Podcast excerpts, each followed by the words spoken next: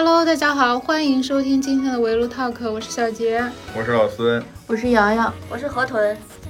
就是大家平时都比较喜欢什么类型的书呀？什么类型都看吧。嗯，确实。但是，呃，看书和买书是两回事儿。我什么类型的书都会都会了解一下，但你如果真让我买的话，我只会买我我我最感兴趣的类型。什么类型？就是可能我买书就是以小说为主吧，就不管是什么什么类型的小说，就是严肃文学也好，类型小说也好，我都会买的。国内多一点，国外多一点。这个这应该这么说吧，我买国外的多，但是呢，读中文的也多，因为我基本上会买一些，啊，就最近几年嘛，会买一些这个马来西亚的和就是就是这一类海外华文的这样这样作家的书，啊，就是因为最近两年还是有不少这个新作家被拿到版权，然后第一次在国内出版。包括之前我提过很很多次的这个科达塞尔，就是我好朋友他写毕业论文的时候写那个作家，是在我们毕业那一年才引来了，就是才第一次被引进到国内。然后他写那个就是第一版的那个作品的第一篇，剩下的就是一些，因为我我本人是很讨厌看理论书籍的，就是因为我我我看理论书籍我是看不下去的，我是一定要有点故事性，然后理论书籍基本上买的就少，嗯。就是我是属于也是就是买书跟看书 是分开的，但我是我喜欢看的书就是那一类我不会买，不是是那一类就是我基本上都去书店去看，因为那一类它就是属于那种科普类的，就是很大，然后它就是有各种奇奇怪怪的那个植物动物，上面还有一些画册呀，然后还有一些那种就是立体的植物或者是动物的展示嘛。就我挺喜欢看这种书的，但是我我不买，我只去书店里面看。这书买起来可贵了。对，它特别贵。我买过买过一个全彩本啊，呃，全彩本呢应该是裸猿的艺术，好像是叫这个名字。然后这个应该是讲一个人类艺术史，它是一个全彩本的一个，也算是科普类的吧。我是在多抓鱼上买的啊，这是一个二手书的平台嘛。当时我买它的时候大概是三十还是五十，我忘了。但是它的马洋就很高，它的马洋标的单本的这个书，啊，大概要一百一十一一百一十多。嗯，我自己也比较喜欢看小说类型的，但是最近两年看的小说少一点了，好像因为工作逼不得已会看一些工具类型的书。嗯，比如说刚毕业的时候，因为写论文的原因，会看一些互联网啊、流量池啊、产品经理这些工具类的书。然后之后工作，因为做呃家庭教育方面的，所以就会看一些关于父母教育啊。嗯，又因为那个家庭教育里面延伸出好多心理学的书，所以也会觉得好像涉及一点。心理学的东西，瑶瑶瑶有一本书让我印象深刻，就是那个那个调色色彩搭配的一套。那个也是因为工作的原因，因为会做一些图呀什么的，自己就会看一些这样的感觉。虽然是有专业的设计老师来做，但是感觉呃，因为自己要那个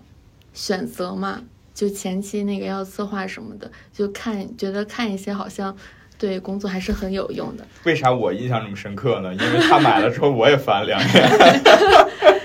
管用吗？觉得提升了那个色彩搭配的，比如说衣服装上呀什么的，都会有借鉴。高级了。我也买过一本版式设计的书，但是那本书上就是介绍了很很多，就是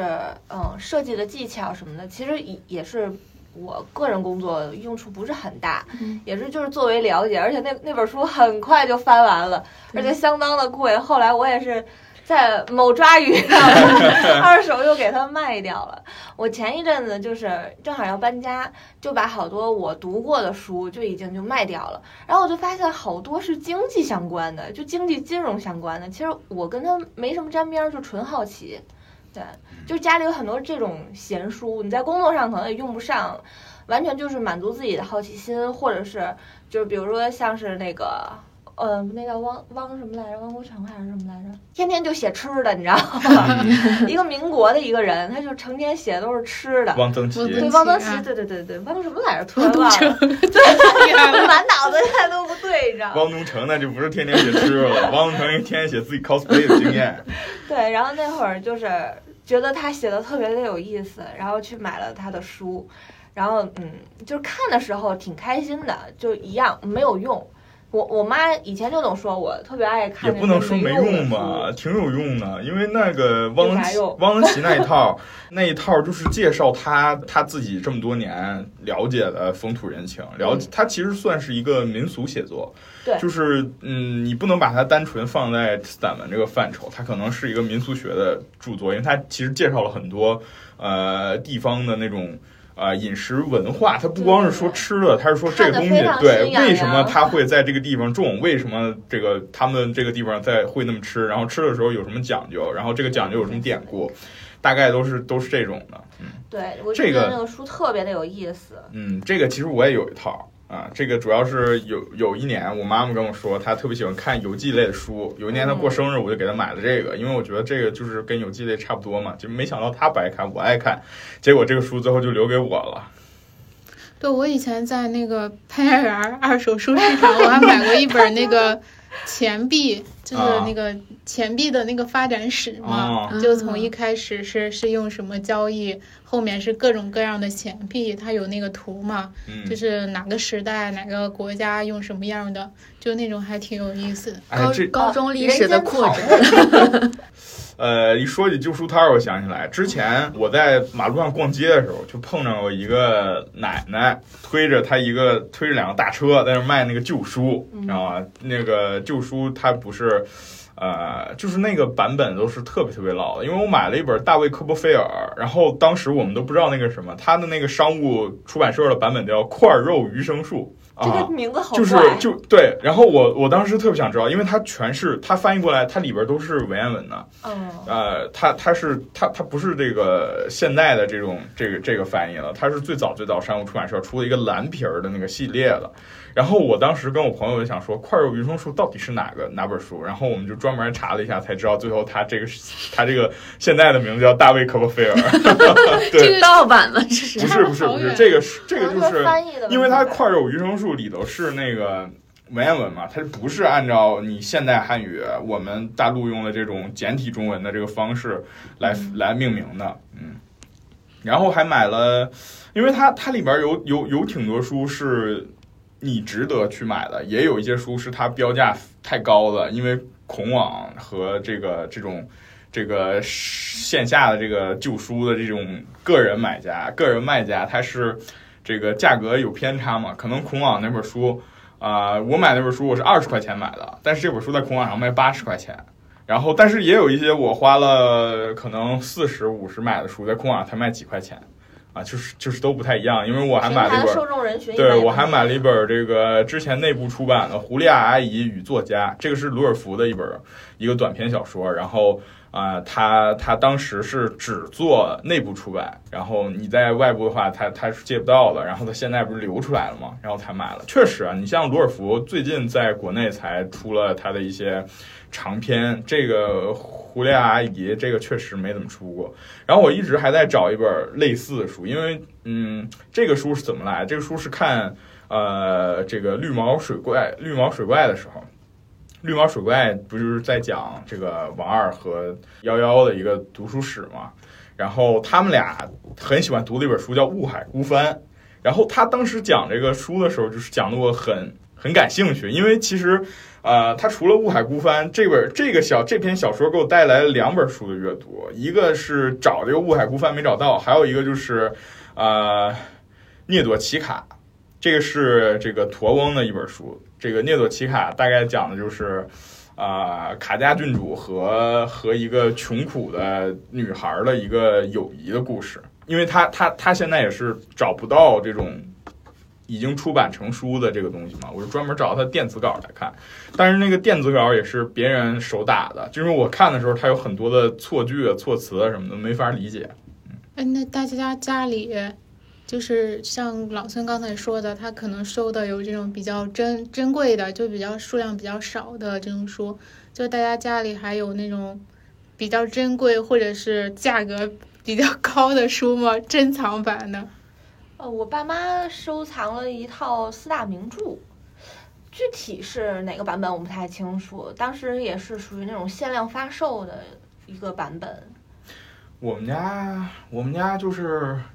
我们家最早有一套八大名著，零几年的时候花了两百多块钱买回家的。这个这么这么呃，有 A 四纸这么大吧，那一本书，然后这个还是精装的，就是硬皮儿的，然后里边是那种竖排的。这个这个文言文呢，原著啊，所谓原著，嗯不知道它是不是啊。然后这个这是当时最早的一本儿，然后后来还有一套别人送给我们的《中国通史》，人民出版社的《中国通史》，有那么十十几本吧，加在一起可能也是几百块钱。然后还有一个，呃，小时候还中二时期管我爸我妈要的这个生日礼物，是一套《史记》四本书，也是人民出版社的，大概也一百多啊。看了吗？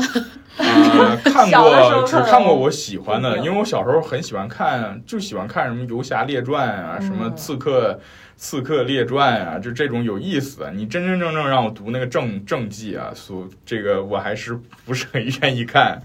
他刚才说到《史记》，我想到一个，那个岳麓书院出过一个一一整套的，也是就是历史类的，其中有一个叫《史记（括弧表）》，然后我当时就非常的好奇，这个表是什么意思？是是一些备注还是什么的？然后那个买回来看了以后，是他把整个历史上的大事件做成了就是一张大表格，就你完全能展开。然后你想知道，比如说某一个重要的历史事件，你就摊开这个表格，你去对应的朝代去找就好。我觉得非常的实用，这个点，相当于字典呗。对它相当于一个历史事件的大字典的那种感觉。它就把一个表合成一个书了。对对对，嗯，我觉得还蛮有意思的，就你直接一展开就是一大张。我们家还有一个挺有意思的地方，就是我们家其实，呃，我爸妈是稍微信一点儿佛教，嗯，但是呢又不是全信的那种。但是我们家所有的这种典籍都有，我们家有那个呃传道用，就是那个那个那个就教会里边发的圣经，黑皮儿的还是那个嗯仿葛的那种呢。嗯，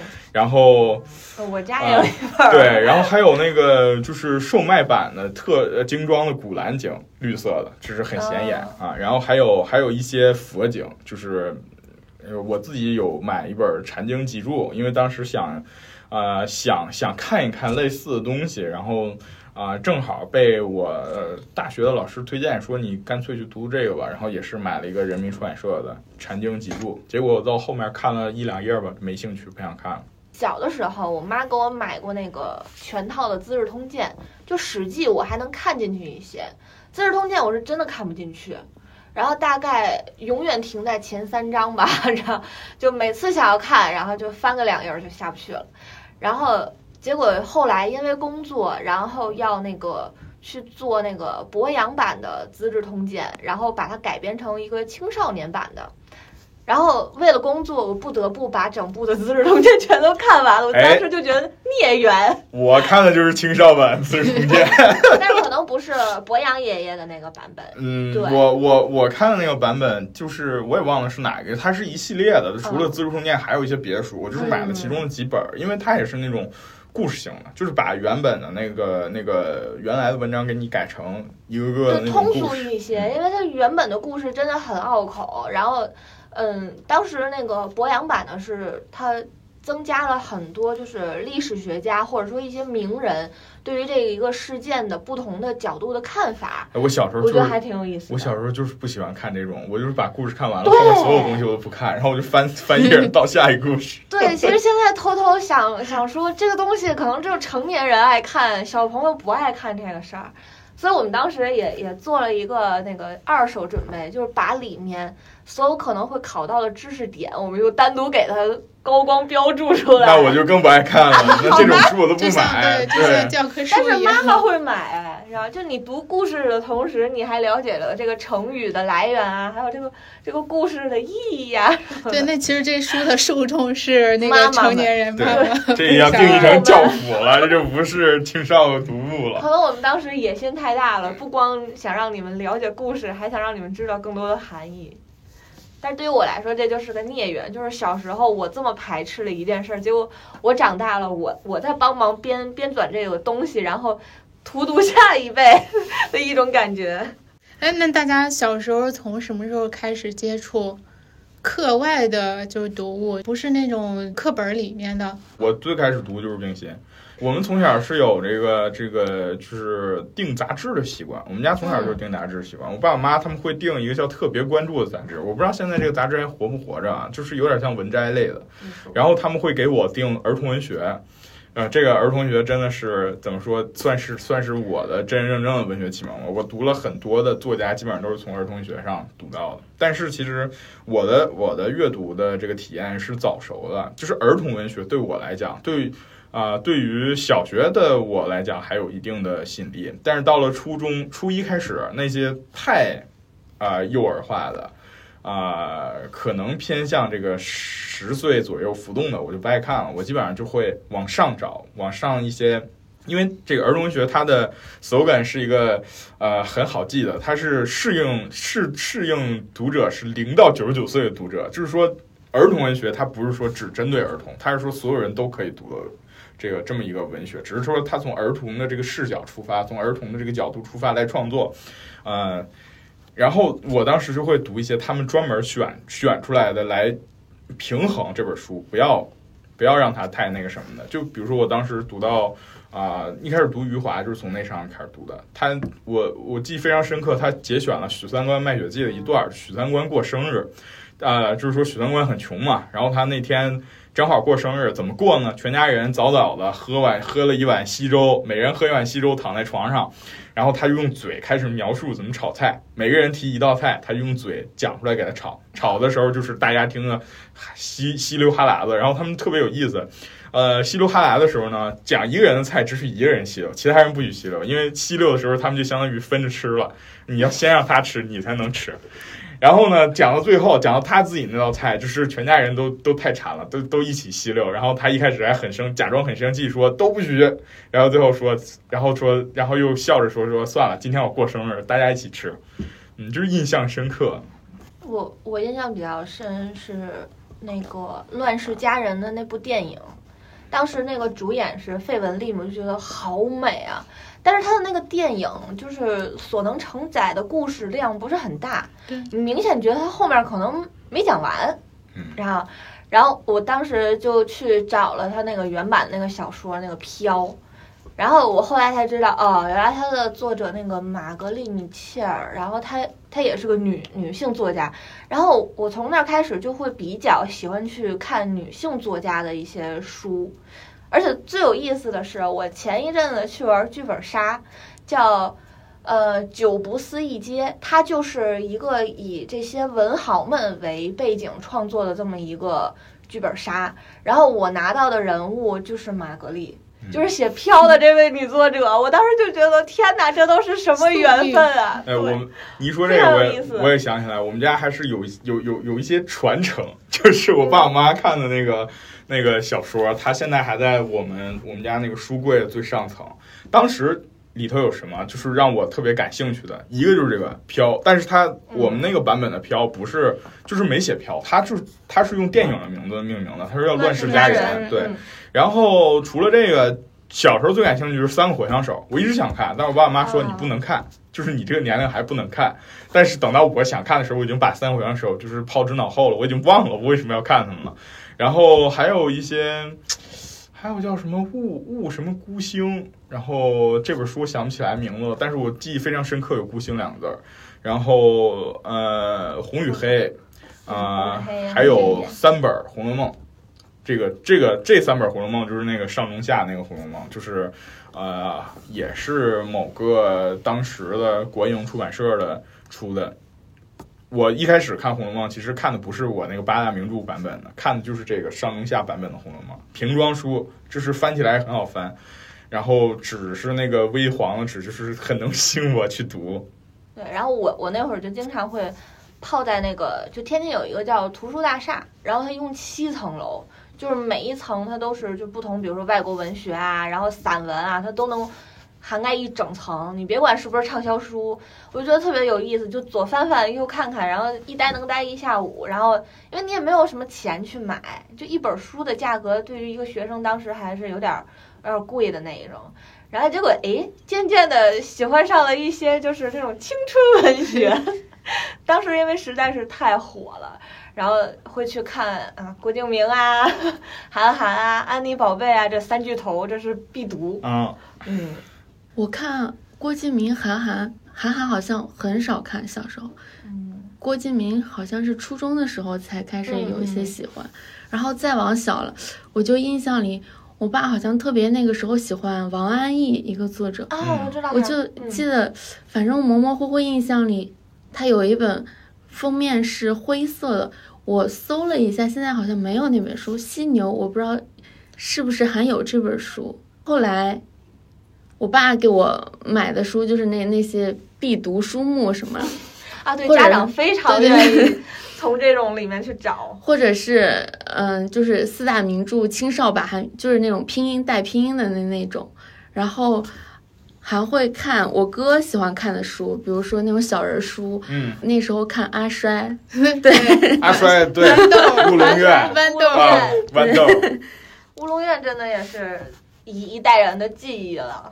对，那时候他们也，我父母也不限制我看什么书，这些书他们也让我看。杨红樱的《淘气包马小跳》啊，对对对，嗯那时候也会看。但是说实话，我小时候看那些所谓这个这一代的儿童作家，我一个都没看过，除了曹文轩，我只读过曹文轩的一本书，剩下所有的这些郑渊要不洁呢？你没有看过？没有没有没有没看过邓元吉，没看过杨红樱，就是所所有这些这些书我都被我都跳过了。我小时候读的儿童文学可能也只有啊、呃冒险小虎队 我以为安哥童话、呃 安徒生什么。呃，对对对，就再小一点会会看安徒生和这个格林童话，我有一套，然后再大一点就读王尔德，因为王尔德当时是一个很不主流，到现在都很不主流的一个童话，一个当时但是他很浪漫。对一开始主要是一开始给它归归类成童话了，但其实他写的这个东西现在都我们还是比较习惯叫它唯美主义嘛，嗯，然后这个。就是现在可能大家大家在读王尔德读的就不是童话了，然后夜莺与玫瑰，对。我看的是他。快乐王子，嗯，快乐王子我都没看。然后这个这个，哎，是叫快乐王子还是叫忧郁王子呢？反正快乐王子，反正是个王子的故事啊。波吉也出了一套，是吗？快乐王子对。是快乐王子。然后然后这个猫武士，对，因为猫武士呃现在还在还在还在连载嘛。然后猫武士我大概就看了两三本这样嘛。我还是读可能是读国外的一些青少作品，这个儿童文学读的多。然后我当时是在看什么呢？因为我上我上初中的时候疯狂迷恋老舍。然后我妈就呃，我爸妈就给我买了一套这个作家全集，当时包括鲁迅、老舍、呃冰心和一个人，忘了是谁了。就是因为那个人，我从来都没怎么翻过他。当时在看，因为其实国内的儿童学之前有一个很重要的奖项叫冰心儿童文学奖，然后冰心儿童文学奖每年的获奖作品，他会这个集结成册。我会我买了几本那种就是冰心文学奖的作品，然后这个这个奖呢，后来又跟儿童文学共同办，然后儿童文学每年都会出出一本，我记得当时会出一本大书，就是专门跟这个冰心儿儿童文学奖合作的大书，然后我还会买那种大书去看。后来小时候就一直在读这个。然后反正当时读老舍读的不多了，因为买了鲁迅之后就基本上疯狂在读鲁迅。小时候读鲁迅读不懂的，就只只我我只愿意看一些什么，只愿意看一些除了，呃，就是看一些他的神话故事。鲁迅有一本有一本这个小说集叫《故事新编》，他专门改编了三个中国的神话故事。当时最爱看的就是这个，其他的就是再往后了。你如果要说鲁迅，我现在读的津津有味的，就是每次都是找《彷徨》里的那个社戏那一篇去读。啊，然后要不然就是读那个这个那个那个小说应该叫坟啊，还是叫坟墓啊？就是讲坟对，就是讲他回家上坟那个故事，嗯、大概跟闰土离得不远啊。就这些小的时候我都不爱看，对，就就会觉得好好深奥、好晦涩，所以说我不想动那个我脑子。的这个阅读的这个这个这个趣味还是早熟了一些。对，这个都是我记得是初中的时候看的，就是学校里让你买的那个必读的，就是对，也不是青少年版的吧，反正就是青少年必读。还有外国的什么《钢铁是怎样炼成的》，然后对我小时候童童年我的大学在人间，我这么一想，我小时候挺叛逆的，就是这些必读，他要求我读的书，我一本都没读过然后。你显得我们好肤浅啊！不就是也不是说很肤浅，因为其实虽然我个人对《钢铁是怎样炼成》这本书很不喜欢，但是它其实还是影响了一代人，还是说是一个在国内比较重要的一本这个苏联文学的著作。然后，呃，像高尔基，我也我的印象里就只有海燕，因为剩下那些书嗯我的印买。象里也只有我买海燕。是对宋小宝吗？我买了是买了，但是我们从来没从来没看过啊。然后呃，当时唯一唯一听话看过的是什么呢？看过的是《鲁滨逊漂流记》，我特别喜欢《鲁滨这逊漂流记》个看过，这个看过。对，然后我就是我小时候，这个有点像是童年的文学了。哎，我小时候记得就是丰，我我反复的看，然后《格列佛游记》呢，我都是我没有书，但是《格列佛游记》我是通过各种各样的碎片的信息去了解的，什么小人国、巨人国这个事儿，嗯，啊，八十天环游世界，这个都是我随手翻一翻。什么汤姆叔叔的小屋，当时不知道这个书这么的不不青少年啊，然后对吧，也也常年列在青少年必读书目上。然后抗拒的比较深，让我深刻的一个就是《海底两万里》，因为当时我对《海底两万里》还是很有兴趣的。但是那个要读《海底两万里》的暑假，我看了一个古早美剧《大西洋底来的人》。啊！我看了那个美剧之后，我就再也不想看小说了，因为那个电视剧太有意思了。因为大西洋里来的人讲那个人，他是一个从从这个亚特兰蒂斯到到这个啊、就是浮出水面的人。然后这个人他他可以在水里呼吸，有鳃。然后我当时看就是看了几集，那几集正好有一个这个地上的人要冒充他，然后他们就是遇到一个情况，需要这个人去。这个、走出潜艇，然后去救人，因为只有他能在水里呼吸嘛。然后这个人就被那个冒充他人就被推出去了，然后他又不能在水里呼吸，怎么怎么样，然后就进广告了，然后我就忘了。我觉得我小学的时候，因为我们家武侠小说比较多，就是我爸看的，我也不太爱看，所以我老是捡我哥哥他们，就是他们那时候会看漫画嘛，看那种各种反正乱七八糟的漫画之类的，然后我就捡他们的 漫画 漫画看。然后，而且我就是那时候还爱看，就也是他们拿回来的。反正有时候是家里好像买东西，就类似于那种故事会的那种书摊儿，他会送你那种，就是像是那个奇奇不是知音，就是那种讲什么奇闻异事的那种书，类似于故事会那种。然后我有时候看那个，我还挺喜欢看的。那个里面就讲，就讲有的是怎么一个人一觉醒来他就去了千里之外，还有就是那个坟墓里面的蓝火。现在我们都知道是怎么回事了，那会儿就不知道怎么。没有这本就叫做书里头没有黄河陈关吗？这个不记得，就类似于现在像那种走进科学一样的，嗯，就是那种奇奇怪怪的东西，就自己看了还害怕。大家的启蒙都还 不一样的。我那会儿可能就看漫画看的多了，到后来就初高中嘛，就开始看漫画。当时有一本连载的那个漫画杂志叫《心动我还以为你要说知音万 客，花火》漫画，花火不是漫画杂志。就是青春文学对对文学青春文学，花火我也看过，然后当时就非常的喜欢那个《心动》，因为它里面有好多就是日本的，然后也会有很多国内的画手。当时就觉得哇，这风格特别的前卫，然后会被那个画面更震撼住。其实故事性，嗯，可能会稍微差一些。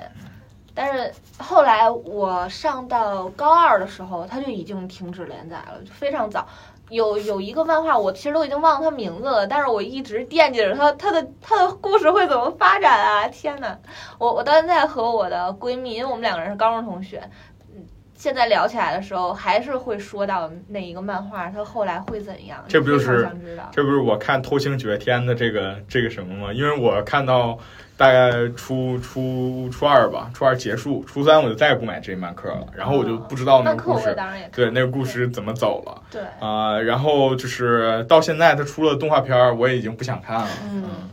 而且那里面走，嗯、不能不知道能不能算是那里面走出来的一个画手吧，他叫克辛，然后他其实画的很多都是那种短片的，然后他后来画了一个连载的动画叫《未成年》，就非常童年故事的那一类，然后几个小男生小女生发生的一些就是在学校的趣闻。也是非常好看，但是我那会儿因为我已经该上大学了，我就没有再追下去了。对，但是他的画风也是非常的好看。上大学就不能看小男生小女生了。这小学生，你知道，当时就可能有点叛逆，就觉得我马上就要成年人了。哎，那大家就是小学，然后或者是初中的时候，就是有熬夜看小说或者是看什么书的经历吗？这我不都讲烂了吗？蒙在被子里看着是必备的。但是我我那个时候就是大学了就，就是蒙在被子里看《诛仙》《盗墓笔记》，这已经往开始往玄幻上发展了，嗯与文学性无关了。开始，我小时候也是，这是藏在那个就是睡觉了嘛，但是我爸我妈通常比我睡得晚，然后我就是悄悄带一个那个就是专门调成黑色黑底儿白字儿的那个这个小的那个按键手机，因为你你当时当时我我那个时候就只有按键手机嘛，就还还没有很多人用诺基亚的那个全全手控的那个啊、全触目全全全触屏的那个手机，对，然后。呃，我当时在就是用那个，我就悄悄带进去，先藏在枕头底下，先在睡觉之前，先特意去屋里溜一圈，然后藏在枕头底下，然后等着睡觉的时候就进去，等着关灯啊什么的，他们开始，我爸我妈开始看电视了，然后我就开始看小说。我自己好像没有这种经历，就是我我我之前也不熬夜，也不怎么，其实不怎么爱看书，但是我导师跟我说了一个他的那个上学时候的熬夜看书的经历，就是他们七零年吧，嗯那时候他们上学的时候特别爱看金庸，可能那个时候也没有手机哈，就是那应该和我看那个玄幻一样。对对对，他们那个就是金庸和琼瑶，嗯，他们那一代人好像都会熬夜看，嗯对，所以这也是体现出来一个，就是我们这一代跟上一代的这个嗯接收媒介的不同的一个东西，因为嗯我觉得可能像像像像我这一代啊，看金庸都不是先看原著，大家都是先看电视剧。对对，对，都是先看电视剧，有有内地版演的，有这个 TVB 版、香港版演的，对吧？这个大家都看了电视剧之后，可能有的人才去找原著看，因为觉得这电视剧看的不爽啊，可能又从哪儿听说说啊，这电视剧剧情跟原著剧情不一样啊，对吧？就像现在我都没有真真正正拥有一本儿这个金庸的书，我所有的这个想回回味这个故事都是看电视剧。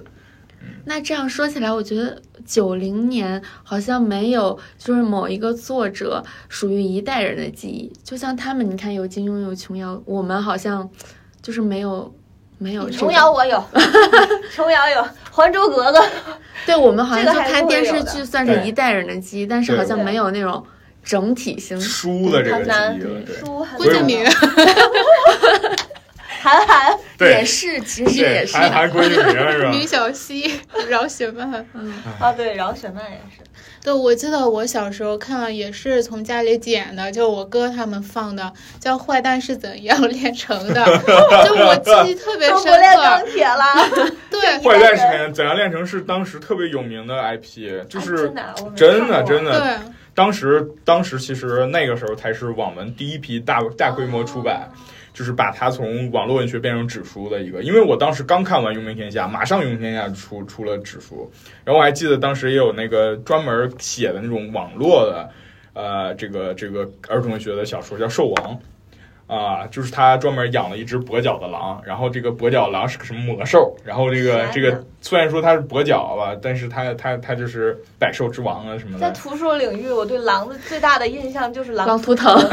对对对，狼图腾，对你这你的这个故事我都不知道，呃，狼图腾当年其实也是现象超级的我记我觉得人手一本，大概。真的。我们全家人看那个书，最后都给那个狼图腾看烂了，因为每个人要看一遍嘛。我是在站在超市里看完的。当时超市里面会有专门的一个区域是卖图书，然后和 CD，还可以试听。嗯，然后我那个时候特别的喜欢逛超市，就是去的第一件事儿就是直奔那个图书的那个区。他们会根据那个呃电视上的那种就是排行榜，然后来重新布置他们的书架。我一般就是从第一、第二就开始看，然后能看好多天，就天天去超市。这么一说，狼图腾，我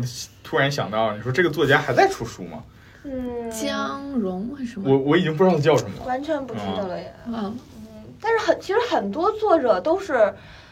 呃，一夜爆火之后就没有后续的作品了。狼图腾让我记忆最深刻的片段就是最后他们在那个山山坳子里把所有的狼围在一起，然后把那个狼全杀了的那个、嗯那个片段。我当时就觉得好残忍，站在超市里头心寒，可能是他他就是给我种下了草原梦，嗯 然后后面给我种的草原梦就是席慕容，因为当时我我到现在还特别喜欢你这。跨度好大，这就？但因为这就是草原给我留下的一些印象，除了郭靖和这个狼图腾之外，就是席慕容啊。因为我我我小时候特别喜欢席慕容，自从小学学了那个，呃，他叫什么紫紫罗藤，然后我就去，然后我就了解到说他是一个诗人，然后我就后面就去翻了一点他的诗。虽然说我后面呃看的不多吧，但其实刚才刚才没说完，我到现在都很喜欢。呃，一首歌就是《父亲的草原，母亲的河》。我我为什么会对这首歌印象深刻呢？因为它的词完完全全就是席慕容的诗，是先有了《父亲草原，母亲的河》这首诗，才有了《父亲草原，母亲的河》这首歌。然后为什么他会写这个歌？就是写这首诗让我让我印象深刻呢？因为他这个其实他这辈子到了可能四五十岁、五六十岁的时候，才第一次去内蒙。这首诗就是在他去内蒙之前写的。他在台湾写这个内蒙，他自己想象中的内蒙草原，就是你能感受到那个跨越了几千几千公里的那种喷薄的感情。就是当时我每次读的时候，我都觉得眼眶湿润，我都很受，我都很受感动。这是这是我组成我草原记忆的最最开始的东西。后面就是我自己亲身去了，看了大草原，然后才这个就是对，就到现在我对内蒙都有一种那个什么。我当时小时候有一个梦想，记得非常清楚，就是什么，就是呃财务自由之后就住在内蒙，然后养马。因为，因为这个一说到养马，就是说养马这个这个这个梦想是怎么来呢？是读海子读来的。因为当时读海子第一个知道海子的就是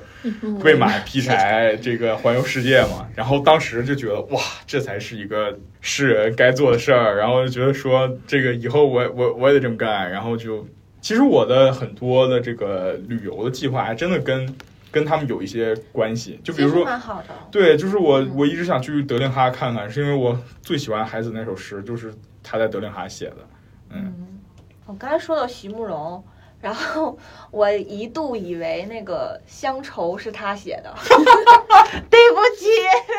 就我不知道为什么，对，我不知道为什么，我就觉得也很像他的那种感觉，你知道吗？然后后来我才知道，因为因为那个后来有一个那个上了嗯春晚的小品，嗯，当时有一个黑黑的小姐姐，然后那个她的那个小品里面，她是演一个呃台湾回来探亲的一个女孩儿，然后念了那首诗，然后底下的字幕我在看，嗯，余光中 不是席慕容，就对我的震撼非常大。当时余光中其实，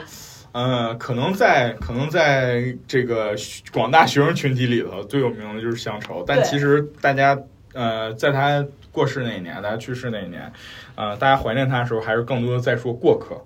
就是打打马蹄。我只是只是过客，不是不是这个这真的贵人。啊，写的好好细腻啊！我一直以为她是个女的，对不起，这个很绝当时。但是诗歌确实现在越来越少了。我我有一阵子会去看纳兰性德，仅仅因为他的名字好听。你不是？难道不是因为人生若只如初见吗？是，就因为他写出了这么一句，再加上他的名字好好听，然后我就会去翻他的作品。然后发现哦，是就这句最然后，好。然后才发现，其实他在小学课本里出现过“风一更，雪一更，对国粹相依梦不成，故园无此声这真的是原来原来以前念过哎，就不知道了”。因为在在课本里他叫纳兰性德，但是如果说你出去找他的话，大家都喜欢叫纳兰容若。对嗯，有两个因为容若是他的名，性德是他的字。就所以就当时一直处在这种混乱的状态。对他本人长得不好看，对啊，对啊不会去看他的颜值，就跟喜欢李白也不会想说他到底长什么样了，就。但是小时候我是以为郭敬明和韩寒是长得很好看的，就后面我发现韩寒不是我想象中的样子，郭郭敬敬明也不是你想象中的也样子。不是我想象中的样子。哦，我我我有幸见过韩寒本人，不是那个郭敬明本人，就是他真的是瘦瘦小小的，但是他的手非常的有力量，因为有幸握了个手。敲点难敲的。不是，他就是整个手掌，你会可能当时我比较小啊，因为当时是我上高一的时候，当时他是去天津去签售，然后我就想说，我想看一看这个人到底是什么样子的人，然后旁边还坐着洛洛，嗯，我也印象很深。然后我当时就觉得，嗯，这个这个手是可以写出这样文字的人，就那你最喜欢他的哪一本儿？就是他是散文还是那些小说？我还是比较喜欢他的散文，其实。他写过散文吗？就是比较比较零零碎碎的。我印象非常深的是，他出过一张专辑，你们知道吗？还出过一张专辑。唱歌吗？不是他唱，但是里面的词写的都很好。可能现在回头我再看，会觉得有点故作忧伤对。但是当年觉得他写的好好啊，那些词。他给那个谁，就是之前快乐家族出过一张专辑，啊然后这个我知道对那个维嘉的那个那首歌是他写的，叫《以爱之名》嘛。我当时就超级喜欢那个歌词，就那个歌词写的特别好，感觉。他确实在我的青春里留下了非常浓墨重彩的一笔。他们俩在我的青春里都留下浓墨重彩一笔，基本上我可以说他们俩的书我都都都有过几本吧，可能数量都相当。韩寒我也买过，买过起码四本左右吧。郭敬明我也有差不多四本左右这样。那我是安妮宝贝，嗯，就是在我的印象当中，他的各种的散文里头，他的形象就是一个穿着白色帆布鞋、白色裙子的一个一个清瘦的姑娘，然后又很倔强的那种感觉的安妮宝贝在我的印象里就只有七月与安生。啊。七月与安生，对他虽然后面很疼痛文学，，对，这他他其实有很多这个挺著名的在疼痛文学领域里的。嗯一嗯，说到安妮宝贝，我就突然想到，我们其实忽略了一个大家这个青春里都会读的一个人，三毛。啊，对。对，哦，我一度非常羡慕三毛和荷西的感情，天哪，三毛当时买了一本叫《白马非马》，嗯，嗯，就是借用了一个公孙子的一个典故，然后讲了一些他的散文，可能里边儿写了几篇这个在撒哈拉生活的一个、一个嗯。事儿吧。小时候其实三毛也是给我种下撒哈拉梦想。我也是，我也是，就好想去一次撒哈拉沙漠，嗯，就看一看他们就是爱情之花绽放的那个地方是什么样子的，就真的，啊。哦，有一个地方大家可以打个卡，就是去天津的那个启士林餐厅的二楼的窗边可以坐一坐。张爱玲当年是坐在那儿写过东西、喝过茶的。天津启士林给我留下最深印象什么呢？就是看那个师傅那个电影，因为他们那个师傅电影有这么一个桥段，启士林给免费面包。然后当时他们俩说要这个咏春拳要在天津开馆，怎么办呢？说没人能在启士林吃八八份儿那个大面包。然后廖凡演的那个主角就生生吃了八份儿面包。这真是个老餐厅，就是想沾染一下文学气息的话，哎，其实 就是喜欢张爱玲的人的话，可能会去打个卡。我高中的时候超爱他，我也很喜欢就，是因为也是写作文的时候，嗯，然后不知道忘记了因为什么哪个细节，然后老师说你可以参考一下张爱玲写的那个。后来给我印象比较深的是那个《红玫瑰与白玫瑰》嗯现在也是那篇印象比较深。虽然他那个《倾城之恋》也拍电影啊什么的，嗯但是就红玫瑰、白玫瑰，陈奕迅不是有一首歌《红玫瑰》？嗯嗯，其实他填词的那个人，也是根据张爱玲的那本书来写的。因为它的粤语版本叫《白玫瑰》。对嗯对对，其实很多歌会取材于这个文学这个作品对这个内容，然后尤其是张爱玲的这个《红玫瑰与白玫瑰》非常的经典，那个陶喆的《爱我还是他》也是也是这个题材的，对，你看初中的时候我就喜欢郭敬明这种伤痛文学，然后张爱玲其实她很多里边《红玫瑰与白玫瑰》也是写爱情的。工作之后好像就更喜欢，比如说人生海海这种传奇人物。之前那期节目说那个 B 站上那个节目忽然火了，就是那个拍。就是拍了一个二二舅二舅舅》，对他，我就当时说，就有一点像《麦家人生海海》里边那个传奇的人物。后来又看刘震云，他会写一些乡土文学，比如说他的家乡河南嗯延津呀，呃，在这个地方他的一些乡村的人，就是他会写人性，但是通过这些人性，你就能看到我们生活里边就是与之对应的人。对，所以就是现在会更感兴趣这这方面的，嗯，感觉好像看书和自己的经历、自己的生活对对很大的变化。会有很大的变化。我后来也是有重读《编程》，嗯，但是我的契机也很怪，就是因为我要去湖南的凤凰玩儿，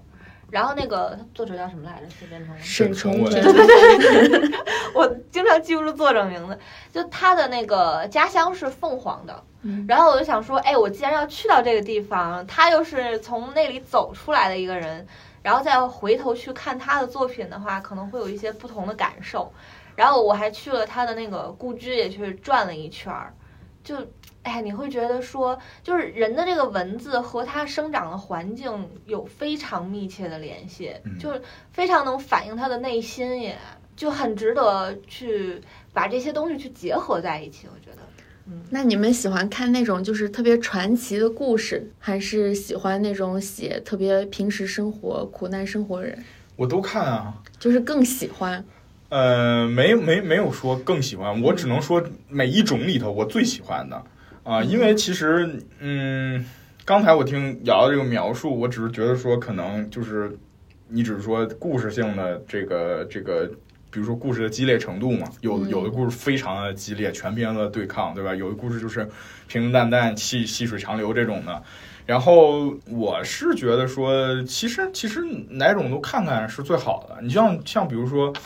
我我为什么会有这种感觉？因为我觉得网文跟我们现在要看的一些，比如说二十世纪的啊、国外外国经典，其实他们有很多的一样的地方。就比如说你你我我经常拿来举例的，你喜欢看玛丽苏，那你就去看这个这个这个这个英国那姐仨儿的那那那三本书，每一本都是玛丽苏，对吧？《呼啸山庄》玛丽苏。简爱玛丽苏，纯纯玛丽苏，玛丽苏教母，我都觉得我我愿意称他们为玛丽苏教母啊！你要是想看这个爽文、复仇文学，那《基督山伯爵》爽不爽？对吧？太爽了！我我我至今为止最喜欢的基督山，最喜欢的爽文还是《基督山伯爵》，最喜欢的玛丽苏还是《傲慢与偏见》，对吧？这都是我会一遍一遍去看的。然后国内其实就是要谈点主义的问题了，谈点这个理论上的问题了。其实我们之前写这个现实主义的现实主义的作家更喜欢写的其实是个人史，就像《平凡世界》。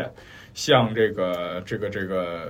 类似这一些的吧，《白鹿原》啊这种的，其实我们是也也你也可以称得上它是一个家族史诗，对吧？它但是对，但是它其实，在那个大起大落里面，其实填补的全都是日常的细碎的细碎的东西，就是只是说故事它是需要有一个起承转合的嘛，有的地方平淡，那肯定有的地方就是就是高潮迭起的。嗯可能中国人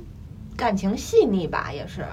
然后作家可能本来就更加的敏感，然后他也愿意展现自己的家乡乡土，然后一些经历的东西。我觉得，嗯，但是其实每个作家笔下还是不一样的。对比如说，就是李健说他最喜欢余华的一部作品是在细雨中呼喊，哈，嗯嗯，细雨中呼喊但是他那是他余华的第一部长篇小说吧非？常早，对，其实我没看过，但是我看网上的评论说，他更像是很个人的一个故事非常个人的那种，故事。就是不像很多作品，它可以普及到很多大众的那种。但是非常的有代入感，就是他的嗯文笔会很好，你你就觉得他的他的生活特别的悲催，然后他的他的心里其实也是充满着痛苦和绝望的，但是发生在他身上的一些事儿，你又觉得特别的戏谑，你知道吗？你就会有一种苦中作乐，但是好像又还挺悲哀的。我觉得没有点心理承受能力的人，还是先不要看这本书了，还挺挺压抑的一种感觉的。他他像是以乐景写悲的那种感觉。对，你觉得发生在他身身上的事儿怎么这都这都什么呀？奇奇怪怪，莫名莫名好笑，可能有点儿，但是他本身是一个悲催的人物。嗯，黑色幽默，对，我会关注到这本书，竟然是因为王鹤棣。这要在节目中对重点提，因为他去参加了毛血旺。那就像你刚才说的，好像是李健推荐给了毛不易，毛不易又推荐给了王鹤棣，在节目当中提了一嘴，然后我想说，哎，我有这本书，我拿出来再看一看。哎那你们仨有没有因为真的因为说偶像推荐去看过这个什么书这种经历呢？我这不正在，对，对除了除除除了除了河豚老师，看过，就是以前我喜欢的明星，他就他推荐过蒋勋的《孤独六讲》，然后我就就去看了。我看书好像都是身边的人或者是老师推荐的，嗯像我因为喜欢毛不易，他好像在除了在毛血旺，就是其他比如采访里说给大家推荐一本书，他很少推荐。嗯，他觉得读书好像是一个很个人的事儿，确实是。然后那我看完了，我 给你 共享一下偶像们推荐的东西。就是现在很多人嘛，他还有那个，就是有一种阅读焦虑，就比如说现在有一些呃主流的平台啊，或者是一些博主啊，他会推荐一些什么畅销书啊、经典书啊之类的，就是你就感觉。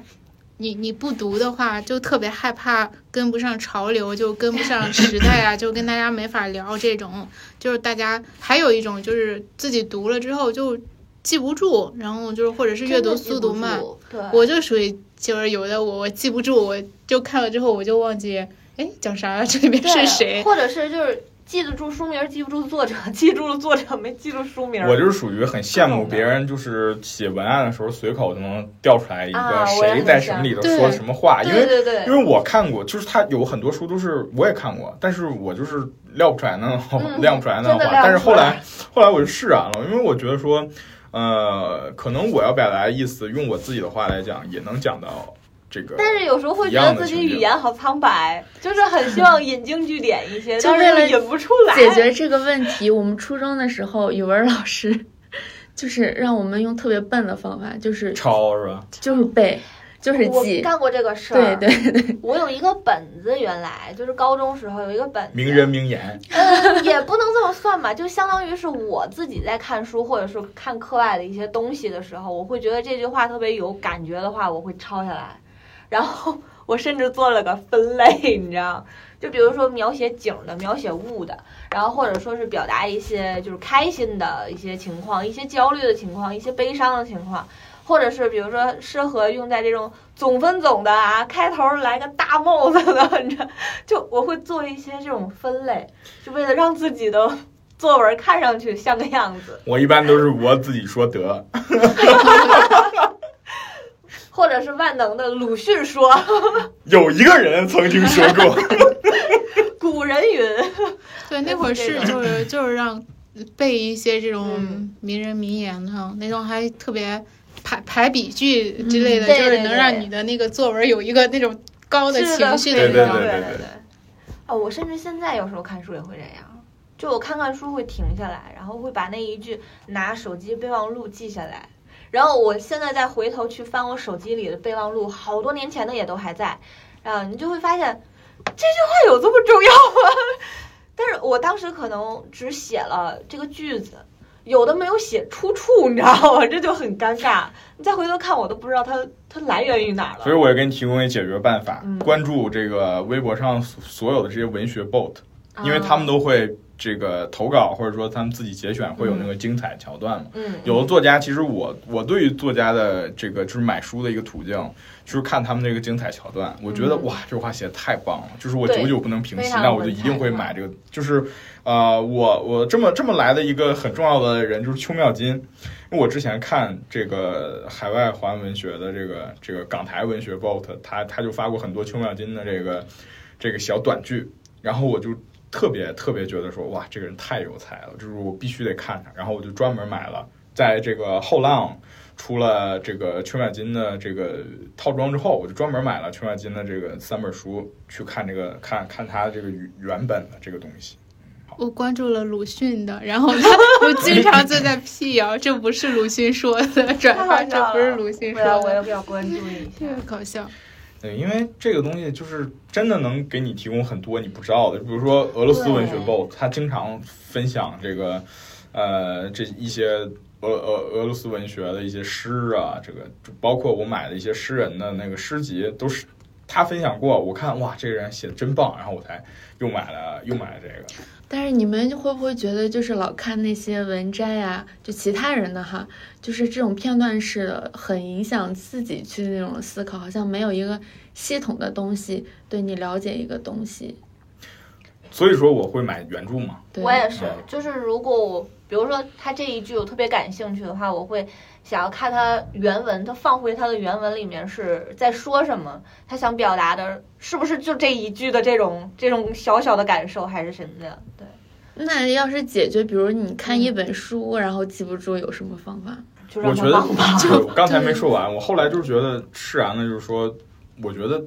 记不住就记不住，因为呃，为什么会有这个释然的想法呢？就是我也是看了另外的一个人的说法，他是说这个书，呃，就算你记不住，但是它会沉淀下来，它会在你的这个你的阅历或者说你的经历里面，就是在你的人生中，可能某个时段你不会用上它里面原话，但是你也会，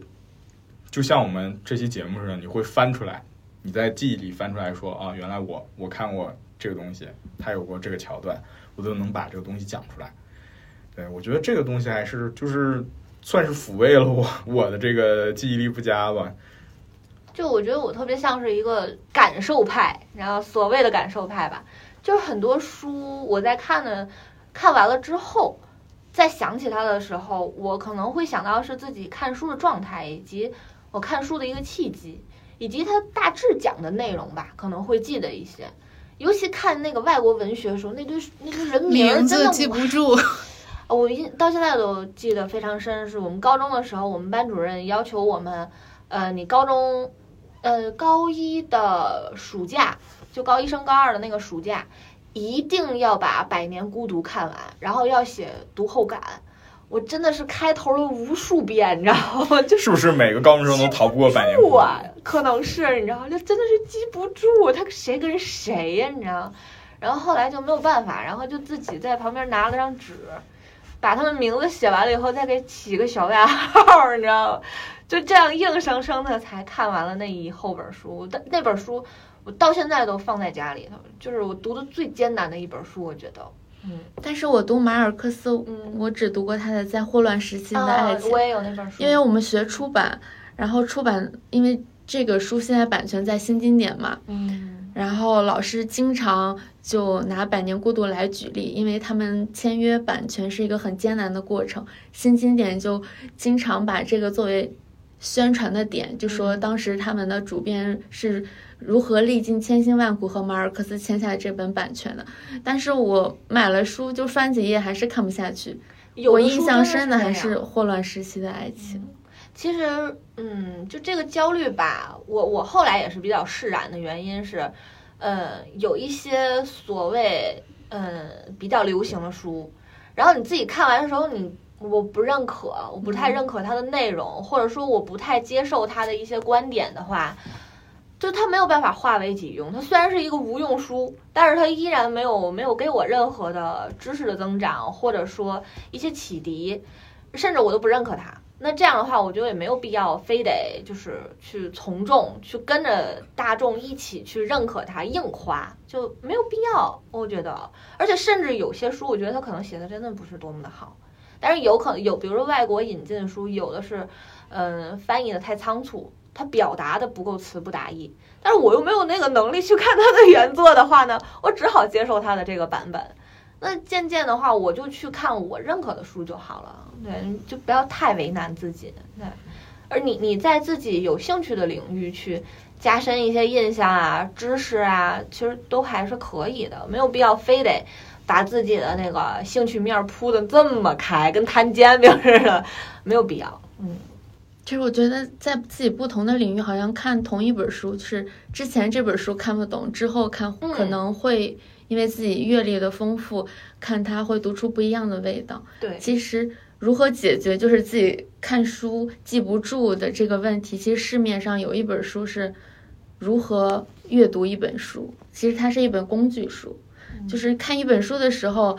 分四个层次，比如说第一阶段你就大概了解它。嗯，讲什么内容？第二个阶段就是从细节上讲了，呃，这这个问题作者是怎么怎么讲的，是为什么？然后第三个阶段可能就是看他某个观点作者是如何分析的。第四个阶段就好像刚才何彤老师说的，就说和自己产生关联的、勾连的东西才能印象深刻，才能是对当下那个自己，呃，产生影响的。我觉得这个好像是我们阅读一本书最大的意义。就我而言啊，我看书完完全全是出于兴趣。就如果说这个东西我感兴趣，我才会看，我才会愿意消费。如果说这东西不感兴趣的话，那我就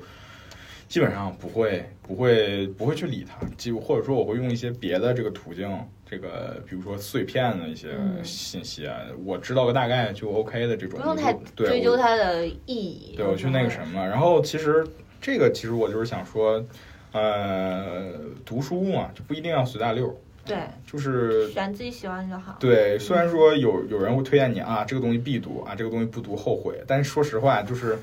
他如果说不在你的兴趣点上，那可能你阅读它对你就是一种伤害，就是会伤害你对其他书的热情，会伤害你对阅读这件事儿的热情。而我觉得说，大家不管读读什么，读是很重要的，就是你日常你要读读东西，这个是很重要的，不是说读一些。类似的什么微信文章，这个公众号文章啊，或者说一些这种这种短的，可能虽然说几千字，有的人认为不短了，但是在我来看，几千字其实是挺短的一个阅读的，因为你很快就能读完。呃，要要沉下心来，对，你要去培养自己的一个专注力。而且说实话，我我我我是非常推荐这个我们的听众朋友，一定生活中多读一些文学作品。因为呃，文学作品，不管你感不感兴趣吧，不管你对文学是什么样的看法，呃，读它有点说不出来，就是读它对你一定是有有百利而无一害的。就最简单的一个方式，就是说，你要是有一天去了天安门，不是哇，好壮观啊，就哇，好美啊，就你你可能会有不同的角度去去描绘你现在所处的这个场景对你有多么的震撼。落霞与孤鹜齐飞，什么哇，一群鸟。这可能是就是显示我们的那个嗯知识的储备，但是更多的是我觉得在精神层面，它真的是能给到文学作品给我最大的，就是在我某个困境之中，我面对生活中的一些就是自己看不透的东西。在文学作品中，好像你能看到形形色色的人，其实跟你自己正在经历的是一样的。他们已经找到了解决方法，然后你看书可能能够解决自己当下的问题。那我的我我的出发点其实就是提高你的审美，提高你的品味，因为你读的多了，你会自然而然分辨出来什么是好的，什么是坏的。然后你的标准其实就会很清晰，你会从一个非常模糊的标准变到非常清晰的标准。你甚至都可以给别人举例说啊，这个东西谁谁谁也写过，这个东西什么时候什么出现过。那那个时候我觉得就是好的，那这个时候出现这个就是坏的。就是怎么说，它是在潜移默化的影响你，它在